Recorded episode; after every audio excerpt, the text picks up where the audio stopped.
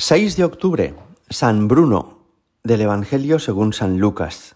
En aquel tiempo dijo Jesús a sus discípulos, Suponed que alguno de vosotros tiene un amigo y viene durante la medianoche y le dice, Amigo, préstame tres panes, pues uno de mis amigos ha venido de viaje y no tengo nada que ofrecerle.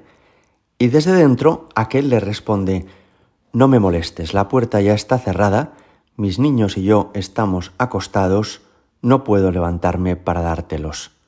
Os digo que si no se levanta y se los da por ser amigo suyo, al menos por su importunidad, se levantará y le dará cuanto necesite. Pues yo os digo a vosotros, pedid y se os dará, buscad y hallaréis, llamad y se os abrirá, porque todo el que pide recibe, y el que busca halla, y al que llama se le abre.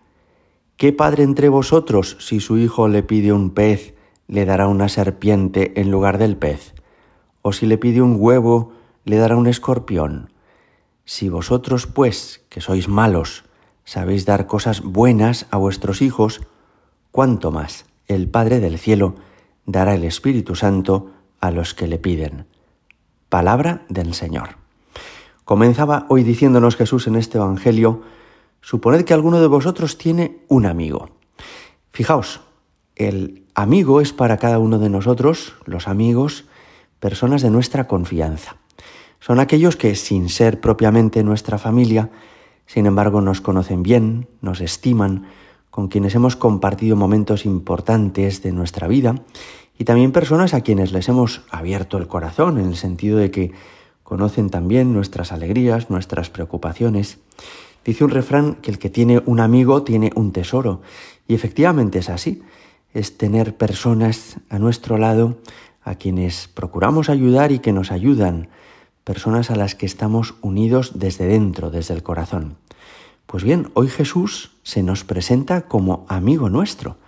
Porque nos dice, si tú tienes un amigo y le pides algo insistentemente, ¿verdad que te lo da? Pues así ocurre con, con Dios. Es decir, Dios es nuestro amigo. ¿Habíais pensado esto alguna vez? Que nadie te conoce mejor que Dios, que a nadie le importas tanto como a Dios, que nunca tendrás ningún amigo mejor que Dios. Jesús habla de esto en otra ocasión cuando les dice a los apóstoles, a vosotros ya no os llamo siervos, porque un siervo no sabe lo que hace su Señor, a vosotros os llamo amigos. Qué afortunados somos de tener como amigo a Dios mismo. Tú a lo mejor tienes 20 o 40 amigos, pero hay uno de ellos que vale mucho más que todos los demás juntos, y ese es Dios. Dios quiere ser tu amigo. Y por eso, con extraordinario respeto y reverencia, pero hemos de tratar a Dios así, en el contexto de una amistad. Santa Teresa decía que hacer oración es tratar con Dios con quien sabemos que nos ama. Es decir, que es tratar de amistad con Dios. Somos amigos de Dios. Podemos tratar a Dios con respeto, pero como a un amigo nuestro. En segundo lugar, nos llama Jesús en esta parábola a insistir en la oración. Y efectivamente, nos pasa con mucha frecuencia que rezamos poco o que cuando rezamos, pues esperamos que Dios nos haga caso a la primera y en todo lo que le hemos pedido. Y nos cuesta perseverar un día, otro día, otro día. Nos cuesta. ¿Y por qué Dios nos hace perseverar? ¿Por qué no nos concede las cosas de inmediato?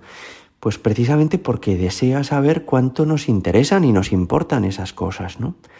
Y con mucha frecuencia Él debe de pensar, bueno, pues no le interesa ni siquiera a Él, porque me lo pidió solamente una vez, pues a lo mejor no tiene tanta trascendencia para Él, ¿no? Orar con perseverancia quiere decir insistir en las peticiones que necesitamos y no rendirnos fácilmente, sino perseverar con, con generosidad en nuestras súplicas. Hay personas que hacen novenas y triduos y septenarios.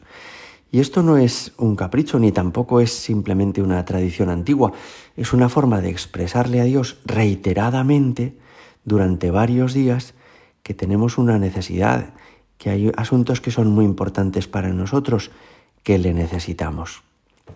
Y termina diciendo Jesús, Si vosotros que sois malos sabéis dar cosas buenas a vuestros hijos, cuánto más el Padre del cielo dará el Espíritu Santo a los que le piden.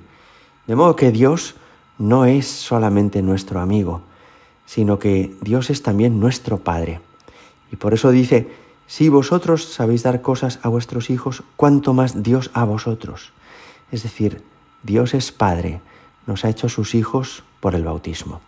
Hoy estamos celebrando la memoria de San Bruno, que fue un santo del siglo XI en Francia, que fundó la Cartuja. Y es sorprendente su historia, porque era un hombre que había estudiado mucho, que daba clases de Sagrada Escritura, que había llegado a ser el canciller de su diócesis en Reims y también había sido llamado a ser canónigo en la catedral y que en un momento de su vida él entendió que en realidad lo más valioso e importante que podía hacer era orar.